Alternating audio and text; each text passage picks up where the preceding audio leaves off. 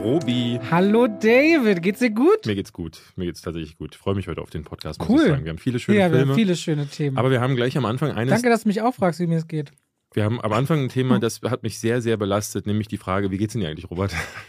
Sehr gut. Ja, Sehr gut. Es ist viel los, muss man sagen. Und ich merke bei dir und bei mir, es sind ein Haufen Kooperationen, schöne Kooperationen. Wir haben auch gerade drüber geredet, aber es ist manchmal, deswegen wir heute uns auch entschuldigen müssen. Wir nehmen erst an einem Donnerstag auf, wo normalerweise unsere Folge rauskommt und heute ist schon Freitag, wenn sie rauskommt.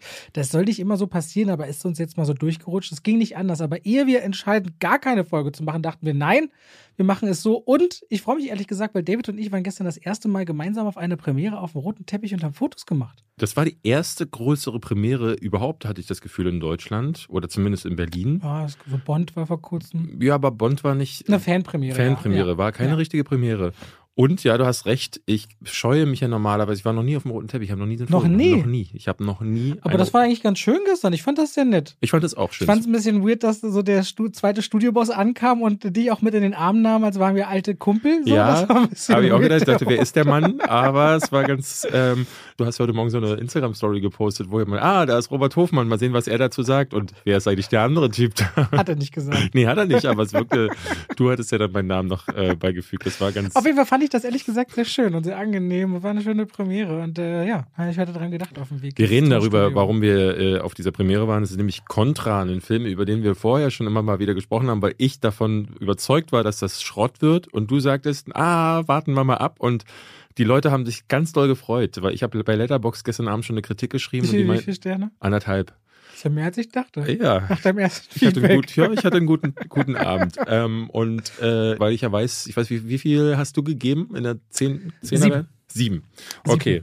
Aber dazu machen wir ja, reden wir dann nachher Da- oder wann auch immer wir reden, weil erstmal musst du uns irgendwas mitgebracht Ich haben, habe- was wir gar nicht wussten vorher aus Ja, der ja, genau. Ich, in, in, na, ich würde das gerne ähm, ein bisschen größer aufziehen diesmal, denn ihr habt das vielleicht mitbekommen. Ähm, wir hatten überlegt, reden wir über diesen Alec Baldwin-Vorfall. Ihr habt äh, sicherlich davon gehört, weil es ging jetzt einmal quer durch die Medien. Alec Baldwin hat am Set des Westerns Rust, von dem ich noch nie vorher gehört habe, der auch irgendwie mit äh, einem Regi- Regisseur zusammengearbeitet hat, von dem ich noch nie gehört habe. Auch von den Dreharbeiten hatte ich gar nichts mitbekommen. Und da hat er leider ähm, jemanden erschossen, nämlich die Kamerafrau. Sie hieß, glaube ich, Halen Hutchins oder so. Ähm, ich muss gestehen, ich habe noch nie von ihr zuvor gehört, aber es gab dann hinterher auch so Leute, die haben so ähm, Videos rumgeschickt, was sie an Bildern erzeugt hat. Halina Hutchins. Harlene Hutchins. Und die hat richtig schöne, ein richtig schönes Auge offenbar gehabt. So und ähm, es ist mal wieder, muss man fast sagen, durch einen Vorfall entstanden, weil eine Waffe geladen war. Wohl, wie sich heute herausgestellt hat, durch scharfe Munition. Wie auch immer das passiert ist, Alec Baldwin trifft wohl keine Chance, aber es werden gerade so mehrere Leute am Set, äh, beziehungsweise die am Set waren, von der Polizei noch verhört, ähm, weil der Prop Master, also derjenige, der diese Waffen dann zur Verfügung stellt und die dann halt so auch, wie sagt man, die müssen auf eine gewisse Weise präpariert sein, damit da halt eben nichts passiert. The Crow ist ja ein bekanntes Beispiel dafür, dass es schon mal nach hinten losgegangen ist, im wahrsten Sinne des Wortes. Und ich habe euch heute einen Fall mitgebracht im Zuge dessen, weil es ist mir ähm, eingefallen, viele Leute hatten uns geschrieben, ey, macht mal doch eine spezielle Folge nur über solche Vorfälle. Davon gibt es eine ganze Menge. Es gibt Mhm. sehr viele Todesfälle. Ich glaube, bei Resident Evil gab es zum Beispiel mal unter anderem einen. Filmstart äh, oder bei Triple Tage X. 20 bis 40 äh, Tote bei Filmdreharbeiten pro Jahr. Ja. Oder eben auch Verletzte. Ne? Und ähm, das war früher sogar noch mehr, und zwar bis zum Jahr 1982. Mir ist diese Geschichte jetzt wieder aufgekommen, weil ich die Tage ähm, The Movies That Made Us beendet hatte. Die dritte Staffel ist herausgekommen mit Halloween oder äh, Robocop war dabei, unter anderem aber auch Der Prinz aus Zamunda oder Coming to America, wie er in Amerika heißt, der von John Landis gemacht wurde. Und da wird ganz kurz ein Fall angesprochen, der damals durch die Medien ging, äh, 1982, aber eigentlich zehn Jahre auch relevant war und den ich damals schon verfolgt hatte. Den habe ich euch jetzt mitgebracht. Es ist so, 1982 ähm, hat John Landis den Film The Twilight Zone, The Movie gemacht. Twilight Zone, ne, sowas ein bisschen wie, was, was, was hatten wir in, in Deutschland? Was war neben Akte X war noch eine andere Sache äh, recht bekannt. Kommt jetzt auch wieder. Akte du meinst, du meinst X-Factor? Nee, nicht so, X-Factor, sondern. X-Factor wird äh, neu aufgelegt mit Jonathan Frakes. Äh, ja, es gab noch so eine andere, das war auch so eine Anthology-Serie, wo es jedes Mal eine neue Folge, eine neue Bedrohung gab. Ich weiß nicht mehr genau. Du meinst mal nichts Neues, sowas wie Fringe oder so. Du meinst schon zu Nee, Akte nee, es war nicht, es war nicht, genau, es war zu Akte X-Zeiten, aber es war Stargate. nicht. Nee, Nein. es ging nicht um einen Cast, sondern es war, waren völlig unabhängige Geschichten, die hm. immer wieder passierten. Und so war das im Grunde bei äh, Twilight Zone. Und der Film dazu war auch ein Anthology-Film. Und zwar damals noch gedreht so von so richtigen Powerhouses der, der Regie. Steven Spielberg hat ein Segment gemacht, George Miller, der Mad Max gemacht hat, äh, hat ein Segment gemacht, Joe Dante, von dem man äh, Gremlins kennt, und John Landis. John Landis hat das erste gemacht. Und in seinem Segment ähm, gibt es eine Geschichte von einem Rassisten, der steht in einer Bar und beleidigt wüst um sich herum. Schwarze, ne, und dann Asiaten, alle kriegen ihr Fett weg und dann verlässt er die Bar und er wird in der Zeit zurücktransportiert. Und zwar in die Zeit des Zweiten Weltkrieges und springt dann quasi immer wieder hin und her durch verschiedene Zeitperioden und landet unter anderem im Vietnamkrieg auch, um dann quasi so eine Katharsis durchzumachen und äh, diesen Moment zu haben, wo er versteht, ah, Moment, jetzt erlebe ich das quasi einmal selbst. Das Ding war, ähm, dieser Vietnam-Abschnitt, äh, da sollte der Hauptdarsteller Vic Morrow ähm, eigentlich gar nicht viel mehr machen, als du das äh, aus der Perspektive erleben und dann ist auch wieder gut. Ähm, die Produzenten sind dann aber irgendwann zu John Dennis gegangen und haben gesagt, hm, der, der Hauptcharakter ist halt ein Rassist, ist ein ganz schönes Schwein und irgendwie hat man als Zuschauer nie so das Gefühl, zu dem connecten zu können, weil er halt eben nicht nahbar genug ist. Also haben die eine Szene ins Drehbuch hinten dran eingefügt, die gar nicht vorher vorgesehen war.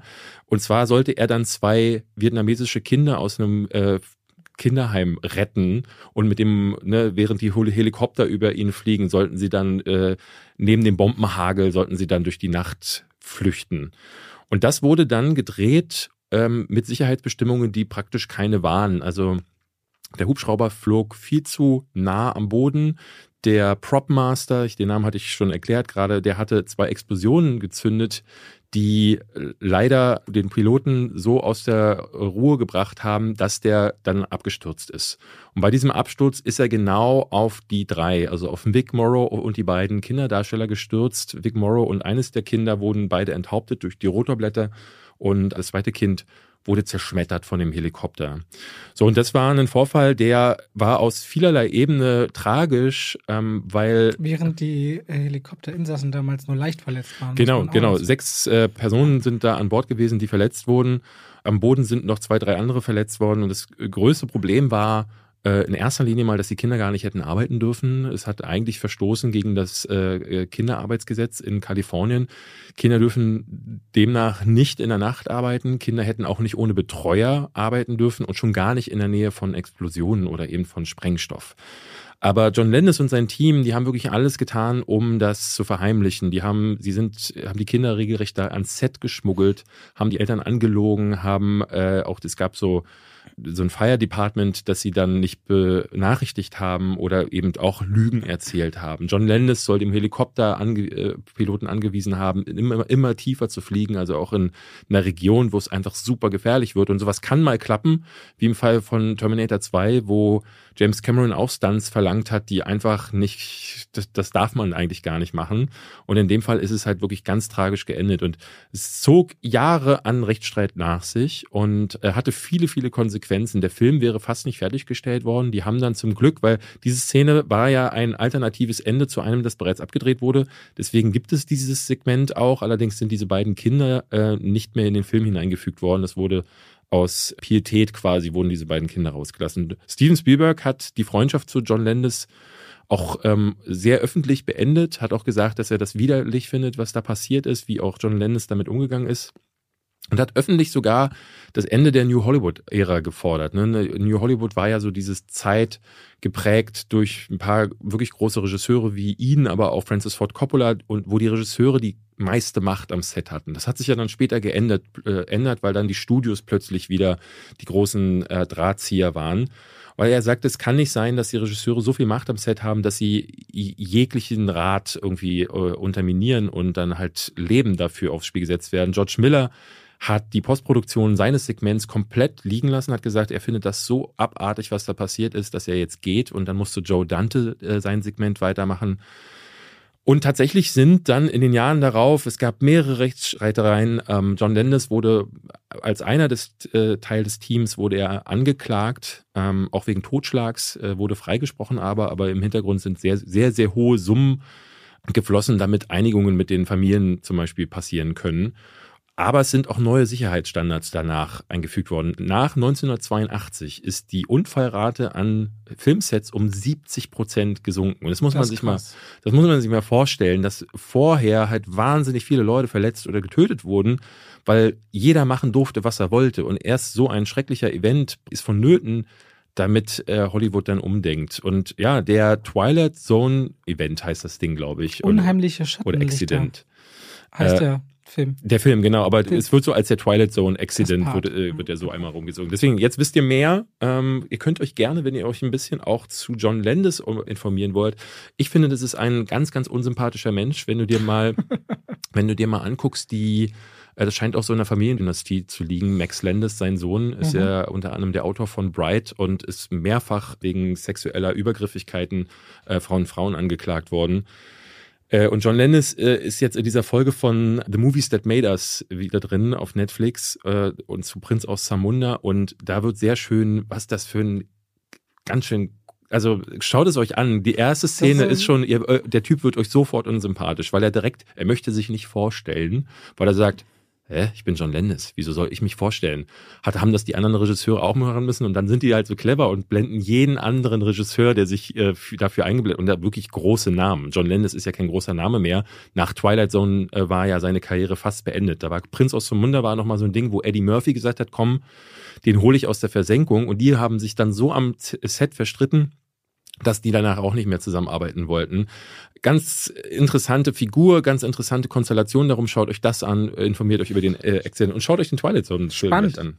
Und damit herzlich willkommen zu zwei. Tut mir leid, das war sehr lang. Alles gut ich werde dir doch nicht das Wort abschneiden, wenn du was Interessantes zu erzählen hast. Ich hatte auch noch mal einige Fälle recherchiert. Vielleicht mhm. greifen wir in dieser Folge oder wann anders. Wir gucken, wie lange es heute geht. Wir haben einiges zu besprechen auf.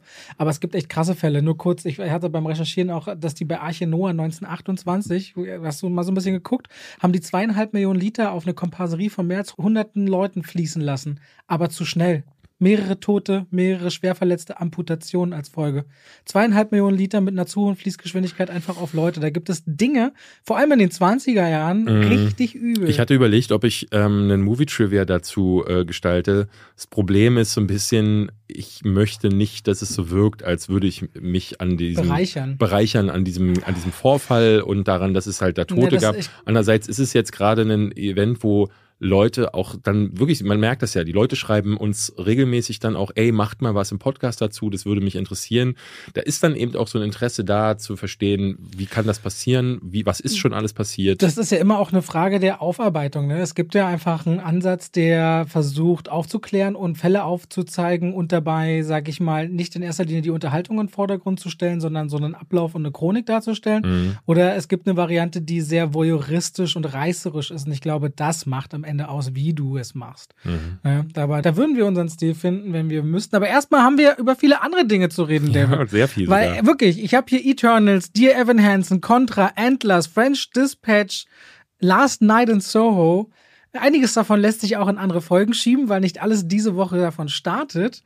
Aber ich denke, wir müssen mindestens und auf jeden Fall über Contra reden, über Eternals reden. Ich ein bisschen kurz über Dear Evan Hansen, weil er die Woche auch startet. Night und Thieves würde ich gerne noch ansprechen. Hast du auch ein gesagt, möchtest du gerne, so das einiges, aber du darfst gerne aussuchen, womit wir starten. Ich würde, glaube ich, wirklich ganz gerne mit dem Großen anfangen, mit Eternals. Ähm, und dann arbeiten wir uns so durch, durch die anderen Sachen. Ja, gut, machen wir das. Ich habe heute meine Kritik dazu gedreht. Ich, ich auch. Habe mich beim Drehen wütend nochmal gemacht. Ich war beim Drehen wirklich, ich habe auch im Schnitt hinterher gemerkt, dass ich da äh, saß ähm, und dachte so, oh Mann, wie viel ich hier rausschneiden muss, weil ich krass herummeandert habe. Das ist immer dann, wenn ich bei Filmen merke, dass ich grobe Probleme bekomme, was dazu zu sagen. Ich bin noch gerade so an die acht Minuten Grenze gekommen, weil ich ähm, wirklich dachte so, eigentlich ist es ein was Film. ist die acht Minuten Grenze so wichtig? Die acht Minuten Grenze ist da, wo man ähm, mehr Geld verdient mehr auf Geld YouTube, verdient. weil du mit Road ja, ja, weil man mit Road, äh, aber man muss ja sagen, so, äh, ich finde, so unter zehn Minuten sollte eine Kritik auch eigentlich nicht sein, wenn du genügend dazu sagst. So. Aber in dem Fall war, hatte ich ein grobes Problem damit, weil ich dachte, eigentlich ist es ein Film, der ist wertig gemacht. Ne? Du merkst, die Regie ist gut, die Darsteller sind vor allen Dingen gut. Ich finde die Regie nicht schlecht. Sie hat, äh, sie hat einige Momente, wo ich dachte so, das ah, wird jetzt richtig spaßig. Ich reiß dir gleich den Arsch auf und du reißt mir bei Contra gleich den Arsch Ja. auf, habe ich das Gefühl. ähm, die Darsteller sind nicht, nicht übel und ähm, auch die Bildsprache ist, wenn man sie ein bisschen außen vor betrachtet, ist sie ganz okay, muss ich sagen. Also ähm, ich hatte das größte Problem damit, dass ich das wirklich das Gefühl hatte, dass ich hier eine, wie, in so einer Paartherapie zwei Filmen zugucke, die einfach von irgendeinem Paartherapeuten zusammengequetscht werden sollen, aber nicht zusammengehören. Du hast auf der einen Seite einen Film, der sieht aus, als hätte eben der Macher von Nomadland mit dem Typen von Marvel gesprochen. Der Marvel-Typ hat gesagt, ey, ich will jetzt aber auch mal einen Oscar gewinnen. Und dann sagt die, boah, gut, also schau dir Nomadland an, da steht halt eine, eine in der Sonne rum und dann kommt die Sonne mal von vorne, dann kommt sie mal von hinten und dann habe ich einen Oscar bekommen. Und da sagt der, Spitze, das machen wir mit äh, die Eternals. Und so wirkt es. Du hast also einen Film, in dem immer noch Superhelden sich mit anderen Supermonstern fliegend auf die Fresse hauen und dann bricht irgendwann ein Vulkan aus. Und dann hast du aber einen Film, wo die Leute wie in einem Terrence Malik-Film dastehen, die Kamera dreht sich um sie rum, sie gucken bedeutungsschwanger ins Nichts und die Sonne brennt ihnen so ins Gesicht und du denkst die ganze Zeit, hm, wenn ihr das jetzt mal ein bisschen weniger gemacht hättet und den Charakteren irgendeine Tiefe gegeben hättet, dann würde ich auch irgendwie mitfühlen. Aber nein, die sind alle sterbenslangweilig. Der Film geht zwei Stunden 40 Minuten. Die waren echt hart durchzuhalten. Aber offenbar mochtest du ihn noch mal weniger als ich. Oh, was für ein langweiliger Mistlumpen. Also wirklich, für mich ist es der langweiligste Marvel-Film von allen, also auch mit Abstand. Aha. Ich finde ihn auch schlimmer als Iron Man 2. Oh, Und äh, ja, da kann ich noch Mickey Rourke mit seinen Peitschen auf der Rennstrecke und wie äh, Robert Downey Jr. am Anfang in seinem Ego-Wahn feiert und äh, auf sich trippt, das hat wenigstens noch einen Unterhaltungswert. Das Problem bei Eternals ist einfach, Chloe Zhao ist eine richtig gute Filmemacherin und da siehst du das, den Marvel-Zwang. Da siehst du es richtig, dass da irgendwie eine Geschichte gebaut werden soll und dann kriegt sie nichts an Figuren, die schon einen Vorbau haben oder wo sie eine Figur etabliert. Wie macht man sie beim richtig schwer? Gib ihr der Person gleich zehn Figuren und nur die Zeit von einem Film irgendwie eine Geschichte, um zehn neue Figuren zu erzählen, von denen noch niemand was gehört hat. Dass Marvel das geschafft hat mit James Gunn und Guardians of the Galaxy, war ein riesen Glücksgriff, einmal eine neue Welt aufzumachen, die sie etablieren. Aber Eternals ist eine unsäglich langweilige Geschichte über extrem starke Wesen, die von noch stärkeren Wesen erschaffen wurden, andere starke Wesen töten sollen, die Menschen in Ruhe lassen sollen und seit hunderten Jahren sich langweilen auf der Erde, weil sie seit 7000 Jahren da rumkrauchen. Und in dieser Zeit ist ihnen so nicht langweilig geworden, haben sie menschliche Bedürfnisse entwickelt. Und das ist eigentlich der Punkt.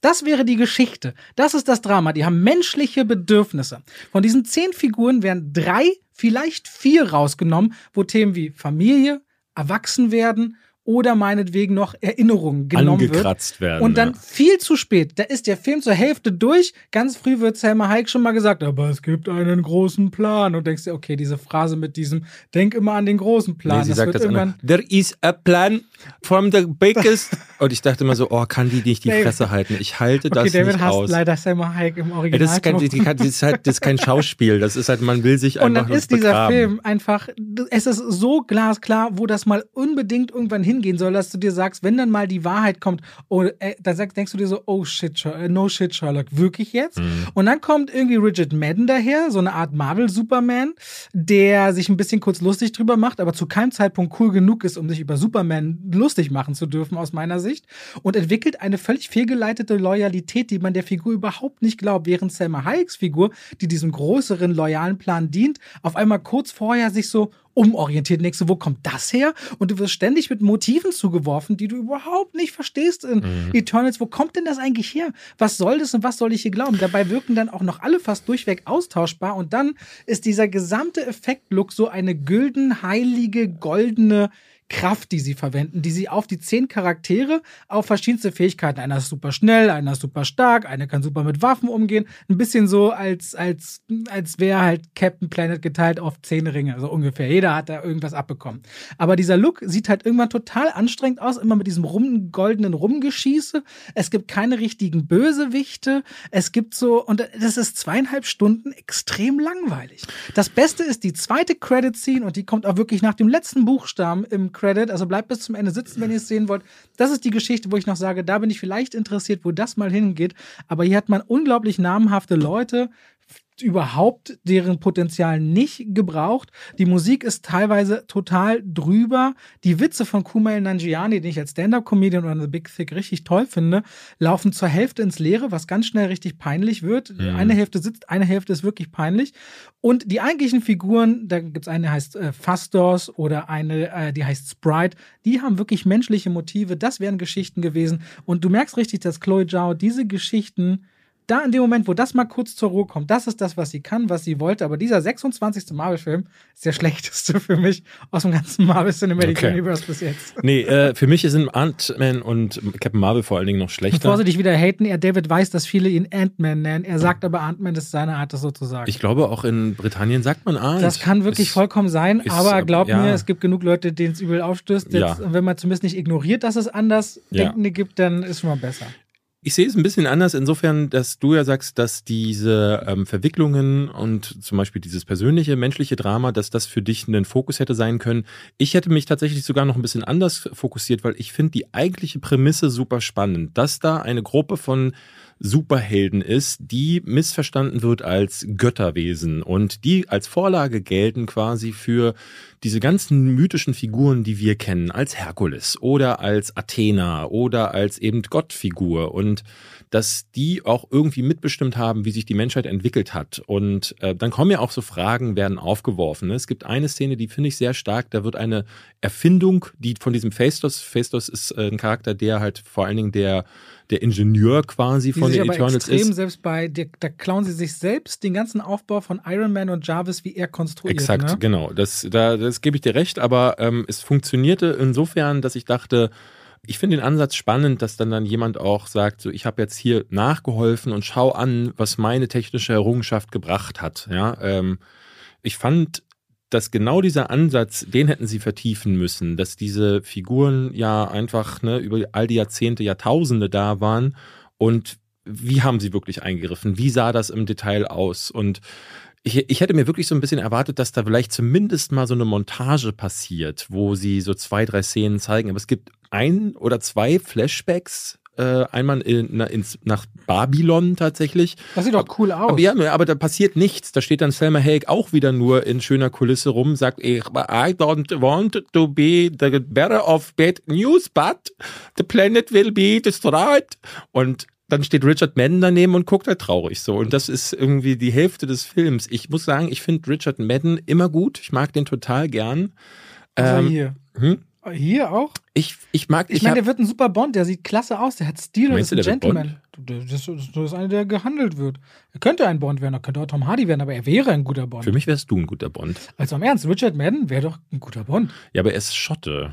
Man muss Brite bloß sein als Bond. Ja. Und Schotten sind Briten. Der Dings war doch, Sean Connery war doch Schotte. Ja, aber John Con äh, Sean Connery hat seinen Akzent besser verstecken können, habe ich das Gefühl gehabt. Weil Richard Madden fand ich, weißt du, was ich auch super äh, skurril fand, dass diese Eternals Figuren sind, die halt alle irgendwie einen Akzent haben. Ne? Es gibt einen Inder dabei, es gibt einen äh, Asiaten dabei, sogar mehrere. Dann gibt es einen, der spricht gar nicht. Das habe ich alles gar nicht so richtig verstanden. Und es wirkte das so. Kennt er damit der Film auch gut in Indien und in China Ja, ja, aber es wirkte für mich wie die Inclusion Warriors oder die Diversity Warriors. Ähm, ne? Also ich will mich gar nicht darüber lustig machen, aber was ich sehr, sehr spannend fand, ist, dass sie alles mit reingepackt haben. Alle möglichen ähm, Völker und Nationen sind drin. Es gibt jemanden, der taubstumm ist und es gibt natürlich auch LGBTQT-Anleihen. Ähm, und das erste Mal auch, und das ist ja auch eine Sache, die man gerade viel liest, dass es zuerst mal Sex auf der Leinwand gibt, der gezeigt ah, ja, wird. Stimmt, das war ja, hm? stimmt, das war ja Thema bei der, bei der Alters, da habe ich gar nicht drauf geachtet mehr, stimmt. Ja, ja, ist mir auch ehrlich gesagt ein bisschen durchgerutscht, weil ich muss gestehen, das ist halt so ein Punkt, den nimmt man halt auch so,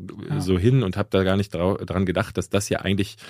Vor allem, ich habe am gleichen Tag vorher Last Night in Soho geguckt und nach dem Film fällt dir Sex ja, ja. in so einem zwölfjährigen Film nicht so auf. Aber was ich halt da eben stark fand, ist, dass da zwei Filme in großem Konflikt miteinander stehen. Ich habe die ganze Zeit das Gefühl gehabt, da steckt irgendwo die Vision von Chloe Zhao drin, vielleicht, wenn sie überhaupt eine hatte. Weil ich habe so ein bisschen das Gefühl, wirklich bei Marvel läuft so, guck mal, die da drüben hat einen Oscar gewonnen oder die da drüben hat irgendeinen Film gemacht, der ist okay, lass die mal einkaufen. Aber dann wird ihnen dann doch nur aufgezwungen, was sie zu tun haben. Und dann steckt dann ein ganz ordinärer Marvel-Film drin und beides funktioniert null Ich stimme dir halt zu, wenn man auf die menschliche oder auf die göttliche Ebene gegangen. Das sind interessante Filme, aber ja. dieses dazwischen. Es gibt ja gar nichts dazwischen. Ja, ich finde, es, es ist. Keine Bedrohung, keine, äh, Konflikte, die Figuren werden nicht vertieft, es gibt nichts, woran man sich als Zuschauer festhalten und, und ich kann. hatte ja auch immer gedacht, okay, als Disney Fox gekauft hat, sie, na klar, es war ja ahnbar für Disney Plus, wollen sie diese ganzen erwachsenen Inhalt haben. Aber man konnte es damals erahnen, was sie mit Jojo Rabbit gemacht haben, der nicht wirklich ausgespielt wurde in den Kinos. Und jetzt gerade siehst du das bei Last Duel und The French Dispatch. Mhm. Zwei wirklich klasse Filme, die einfach so kaum in einem Kino laufen.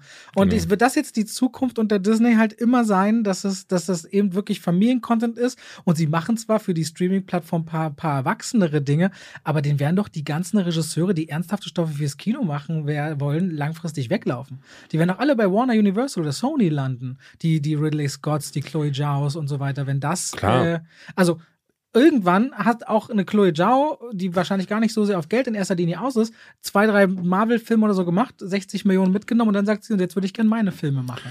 Ja, ich hatte neulich eine Analyse gelesen von dem, ähm, ne, aber ich, ihr werdet es nicht mitbekommen haben, aber The Last Duel ist halt phänomenal gefloppt. Der hat, glaube ich, unter 10 Millionen Dollar eingespielt in den USA und aber 100 gekostet. Also das ist ein teurer Film gewesen und gibt, glaube ich, eine ganze Vielzahl an Sachen, aber äh, in einem Artikel, der, ich glaube, es war Forbes oder Variety, hieß es dann so, naja, das wäre wahrscheinlich selbst vor der Pandemie ein schwer zu platzierender Film gewesen, weil solche Period-Dramen sind gar nicht einfach. Matt Damon ist ein Typ, der nicht unbedingt Tickets verkauft, es sei denn, er ist mit dem richtigen Stoff gekoppelt, aber es ist kein Star-Typ.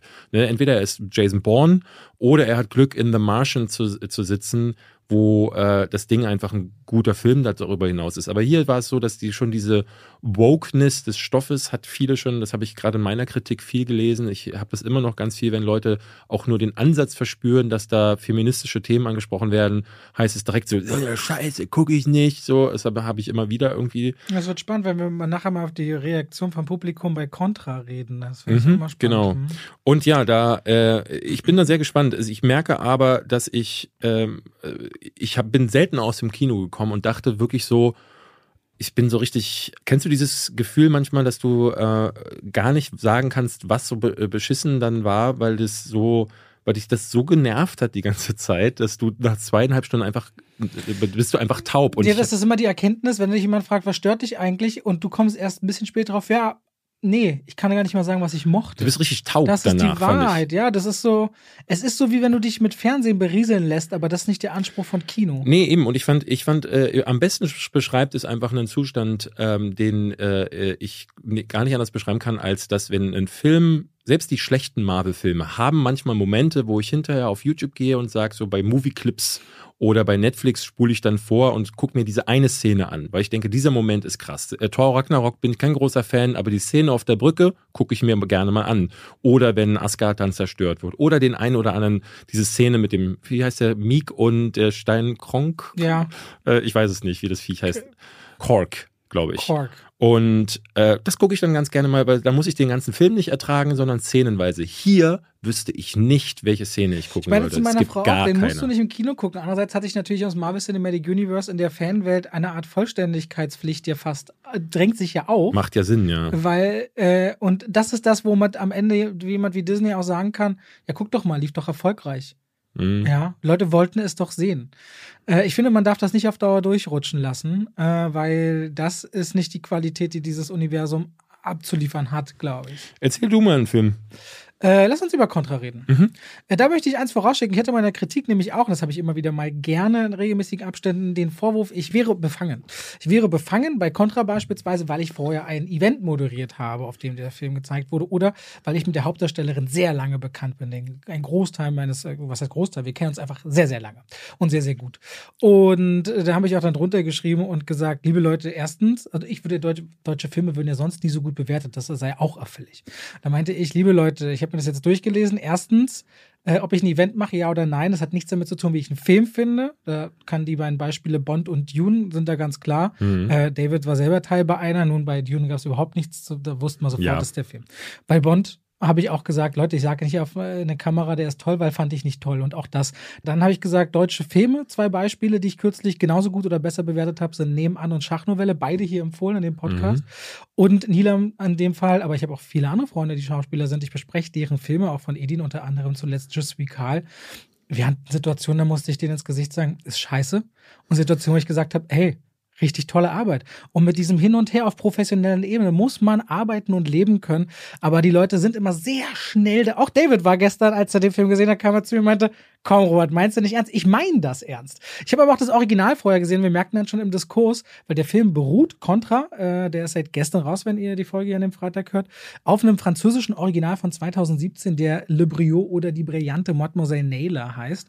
Und erzählt die Geschichte von einem ja, Arschloch-Professor an der äh, juristischen Fakultät einer Universität und einer Erstsemesterstudentin an dem ersten Studientag, die zu spät zur Vorlesung kommt. Und da wird sie direkt angegangen vor versammeltem Vorlesehöresaal und unter anderem auch sehr rassistisch motiviert. Und das ist diesem Professor nicht das erste Mal, dass das passiert. Deswegen wird er vor das Disziplinar, vor den Disziplinarausschuss zitiert und äh, vorher wird ihm geraten, hilft doch mal ihr in der deutschen Version heißt sie Naima, in einem Debattierwettbewerb weiter voranzukommen, dann wirkt das zumindest mal so, als würdest du dich bemühen über die Leute, die du auch anfeindest. Und so entsteht ein Team von zwei sehr ungleichen Menschen, die versuchen voranzukommen in dem Thema Debattieren, miteinander streiten, diskutieren, Schubladen denken, Vorurteile, aber eben auch Rassismus.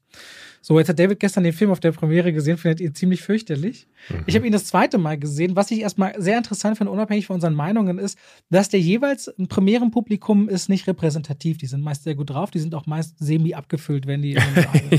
so, aber, aber auch ich war gestern semi abgefüllt. aber da war die, äh, die Reaktion waren ziemlich stark, auch für ein Premierenpublikum. Aber ich habe es ja vorher noch mal in einem Kleinscreening gesehen mit Influencern und äh, Sponsoren. Und das ist das undankbarste Publikum, was es gibt.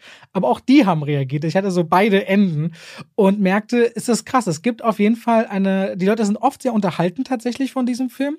Äh, sie gehen mit einem positiven Erfahrung raus, war so das Feedback, das ich bekomme. Sagen aber auch, muss ich jetzt nicht unbedingt zweimal sehen. Und das ist der neue Film von Sönke Wortmann, der hat vorher der Vorname gemacht, der auch schon ein Film, der sehr grenzwertig agiert. Nee, Wuff hat er vorher, glaube ich, gemacht. Nee, Wuff ist äh, Detlef Book. Ah, okay. Ähm, und äh, der Vorname war ja auch schon sehr, da ging es ja darum, darf man sein Kind Adolf nennen? Das ist mhm. so das Thema am Kammerspiel gewesen. Und ist immer wieder ein Grenzgänger. Ich finde, das ist bei der Vorname gut gelungen. Bei Contra kann man sich den Rassismusvorwurf äh, wesentlich weniger entziehen als bei der Vorname, auch wenn es ein, eine, eine Vorlage gibt. Das Schauspiel ist fast ein bisschen bühnenhaft angelegt. Deswegen ist es für David überhaupt nicht seins. Und deswegen bin ich aber mal gespannt, wenn du mir jetzt erzählst, was du von Contra gehalten hast. Naja, es ist ein bisschen vereinfacht zu sagen, das Schauspiel sei bühnenhaft angelegt. Das Schauspiel ist schlecht, Robert. Und das war wirklich Nein, mit Punkt. Bühnenhaft, mit bühnenhaft meine ich, wenn äh, sie debattieren und du dich ja auf eine Rede vorbereitest, dann ist ja eine Rede folgt ja einem bestimmten Duktus. Das glaube ich und dir. hat ja nochmal eine eigene Rhetorik. Ne? Das ist richtig. Aber was ich zum Beispiel super interessant fand, ist, dass wir gerade diese ganzen, ähm, ne, es geht, sie gehen auf einen Debattierwettbewerb und diese mhm. Debatten, die werden gar nicht gezeigt. Es gibt eine erste Debatte und es gibt auch eine zweite, die werden beide also die erste wird gezeigt, die zweite wird dann leicht angeschnitten und danach wird so da durchgegangen. Und ähm, das fand ich sehr interessant, dass der Film, der sich genau darum dreht, ähm, eigentlich dann gar nicht die Eier hat, diese Debatten zu zeigen. Ich finde, der ist wirklich furchtbar gespielt. Und deswegen kam ich gestern auch zu dir und sagte, dass, weil ich bin voll dabei, ich respektiere deine Meinung und ich kenne dich jetzt gut genug, um auch zu wissen, dass du die immer so sagst. Aber bei der einen Sache, da dachte ich mir schon, das entweder habe ich einen völlig falschen Blick auf das Schauspiel oder du. Und ich weiß nicht, ob, äh, ob es da einen Mittelweg gibt oder ähm, wessen Wahrheit da jetzt die richtige ist, aber das ich, saß, ich habe das Gefühl gehabt, dass Nilam die ganze Zeit von einem Teleprompter abgelesen hat und Christoph Maria Herbst mindestens genauso schlimm war. Weil die beiden du, du nennst es immer, ähm, äh, wie, wie nennst du beim Schauspiel dieses äh, nur außen zu sein, nicht innen. Ich habe nie das Gefühl gehabt, dass eine der beiden Figuren ihre Rolle oder die Sätze, die sie auch gesagt intrinsisch haben, intrinsisch irgendwie gelebt haben, sondern ich konnte denen in den Augen das Tote ablesen. Die beiden sitzen, stehen da und sagen, und dann sind wir große Freunde. Übrigens ist meine Tochter irgendwann mal, und ich dachte so, wow, also das ist ja richtig schlecht. Das hätte ich gar nicht gedacht. Und bei Christoph Maria Herbst äh, habe ich wirklich das Gefühl gehabt, er channelt ähm, Stromberg auf einer gewissen Ebene und in dieser TV-Serie, in diesem Comedy-Segment ähm, machte das irgendwie Sinn. In diesem Film, in dem diese Figuren irgendeine Tiefe erhalten sollen, überhaupt nicht. Und ich finde, Nilam ist nicht gut. Und das, ich, ich, also ich bin da selber so, dass ich im Film sitze und denke, ich mag Nilam, ich mag die als Mensch, ich kenne die ja auch. Ja. So, und ich freue mich genauso, du hast vorher einen schönen Satz gesagt, wir standen vor dem Kino und du meintest, ich bin richtig stolz auf Nilam, dass die, ne, ein großes Plakat, ähm, Contra, ihr Gesicht davor. Und ich, ich dachte auch so, ja, ich finde, das hat sie sich verdient und ich finde das auch richtig schön. Aber ich, das, was dieser Film mit meiner Zeit macht, das finde ich wiederum nicht sehr schön. Und ich muss sagen, ich finde es noch am schlimmsten, ähm, weil Sönke Wortmann ist ein Mann, der das seit Jahrzehnten macht. Und ich habe mir die ganze Zeit gedacht, was hat denn der am Set gemacht, außer das Castingbefehl leer zu fressen? Weil Schauspielerführung ist ja überhaupt nicht gegeben gewesen. Ich fand das Drehbuch furchtbar. Einige Dialoge waren wirklich ein absoluter Albtraum. Am Ende gibt es eine Rede von Nilam, wo sie so eine Minute in die Kamera spricht oder beziehungsweise an der Kamera vorbei. Das ist mit das schlimmste Schauspiel, was ich dieses Jahr erleben musste. Es ist ganz furchtbar äh, gespielt, ganz furchtbar geschrieben, ganz furchtbar inszeniert. Dieser Film ist tiefdeutsch völlig uninspiriert, er ist irgendwie auch völlig unlustig. Die Witze, die am Ende und auch in der Mitte irgendwie wieder passieren, da das ist wirklich Fremdscham-inducing, hatte ich das Gefühl. Und dieser Rassismus, den, wo du sagst, so ja, kann man sich drüber streiten? Nee, kann man sich nicht. Ich finde, das ist ein ganz offen rassistischer Film, dessen rassistische Message damit verwässert werden soll, dass am Ende dann gesagt wird, naja, aber der Professor hat's ja nicht so gemeint. Der hat ja ein schweres Leben. So, und dann bleibt aber am Ende stehen, dass es die ganze Zeit rassistische Beleidigungen in dem Film gibt. Und es ist nicht deswegen okayer, weil mit Nilam eine Person da jetzt äh, betroffen ist, die ja dann eben als Haupt Hauptdarstellerin auch besetzt wurde, die das Ganze dann aushebeln soll, sondern es bleibt trotzdem meiner Ansicht nach eine, Rass äh, eine rassistische Barrage an solchen, an solchen Sprüchen. Und das ist ein wahnsinnig dummer Film äh, mit einer sehr, sehr, ähm, die Handlung ist nicht, ne, es, es hat gar kein Fingerspitzengefühl, selbst in den emotionalen Momenten. Es gibt eine Szene im Zug, das ich fühle, ich habe nichts davon gefühlt, weil die Schauspieler mit den Dialogen nichts anfangen können, weil Sönke Wortmann mit gar nichts irgendwas anfangen kann. Also der, der Mann muss wirklich e, echt ins Altersheim gefahren werden. Und das war's wenn du sagst, dass das ist noch besser als das Original, dann muss ich sagen, so, puh, Hilfe, ich will gar nicht wissen, was das dann ist. Also erstmal, das Original ist tatsächlich, um mal ein paar Sachen aufzugreifen, versuche ich chronologisch, hat mit Debattieren noch viel weniger zu tun, was man gar nicht glauben mag. Da werden Debatten noch wesentlich kürzer gefasst, als es bei Contra jetzt der mhm. Fall ist.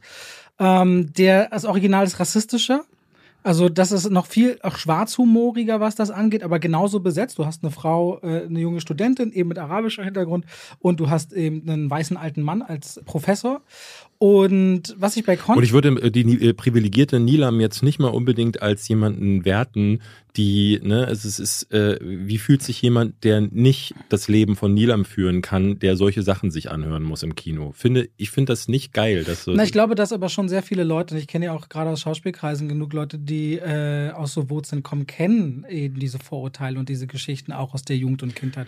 Alles auch vor dem Leben der Schauspielerei. Und du weißt das ja selbst, dass gerade in Schauspielkreisen ganz wenige mal so weit nach oben schwimmen. Die meisten fühlen ja viel mehr noch ein Leben, wo, es, wo, sie, wo sie noch viel mehr abkriegen. Und du weißt, weiß auch, dass die Schauspielerei selbst, ich habe mich ja nicht umsonst dieser Branche den Rücken gekehrt, oft eine zutiefst abhängiger Beruf ist, wo man sich ganz schön, ich will nicht sagen bücken muss, wo man ganz schön unterjocht wird und, und das immer eine Diskrepanz ist, du stehst im Rampenlicht und vor der Kamera, aber eigentlich sind da viele Leute, die was zu sagen haben und du bist an Fäden. Aber ich fand, ich fand, es gibt im ganzen Film nicht die. Lass mich ganz kurz, lass mich ganz kurz äh, noch, noch äh, ein, paar, äh, ein paar Sachen kurz ergänzen. Mit dem Schauspiel, äh, dass ich da, was ich so wenn wir, Aber wenn wir gerade beim Rassismus sind, lass mich noch ganz kurz was dazu sagen, okay. weil dann kannst du dann, äh, ich, ich finde, es gibt diesen reflektierenden Moment nicht. Es gibt nie den Moment, wo Christoph Maria Herbst sagt so, oh, ah, selbst dieser, was ich gerade erzählt habe, diese Geschichte mit dem äh, Typen, der rassistisch ist und dann in den Vietnamkrieg zurücktransportiert wird, ist, äh, hat noch, erzeugt noch mehr so einen Aha-Moment bei dem Charakter, der sich dann auch den, den Zuschauer noch überträgt. Aber hier gibt es eine Sequenz, wo ich dachte so, oh, das ist also euer Moment, der Reflexion erzeugen soll. Da sitzen sie in einem Falafelladen und sie zeigt ihm, wie man Falafel isst. Und dann dachte ich so, mh, okay.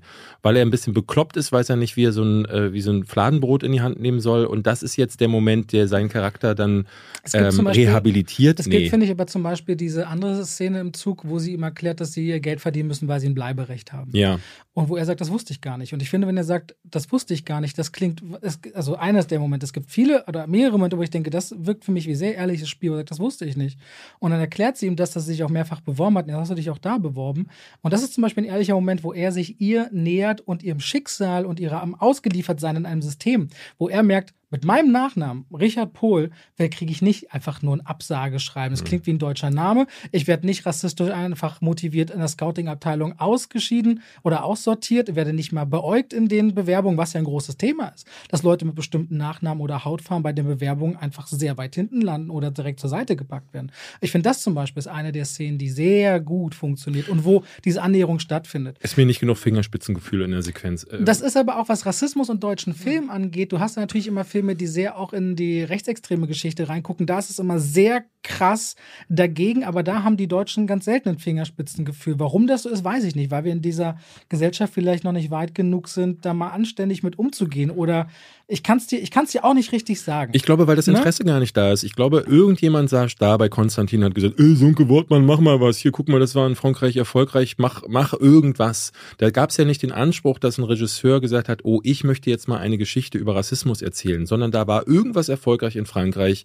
Irgendjemand bei Konstantin hat gesagt, wir brauchen irgendetwas, um es ins Kino zu hieven. Caste mal irgendjemanden. Und dann haben wir äh, so einen Film, der sich wie irgendeine Suppe anfühlt. Das ist das, was, das, warum so ein Film entstanden ist. Der ist ja keine Idee, die Sönke Wortmann hatte. Oder der Deutsche, das war ja auch so ein Ding, hinterher wurde dann das ganze Team auf die Bühne gehoben. Zwei Frauen und nicht einer davon mit Migrationshintergrund, äh, vor allen Dingen der Drehbuchautor, der sich um die äh, Adaption gekümmert hat. Ich dachte so, hm, alles klar, das äh, wundert mich gar nicht.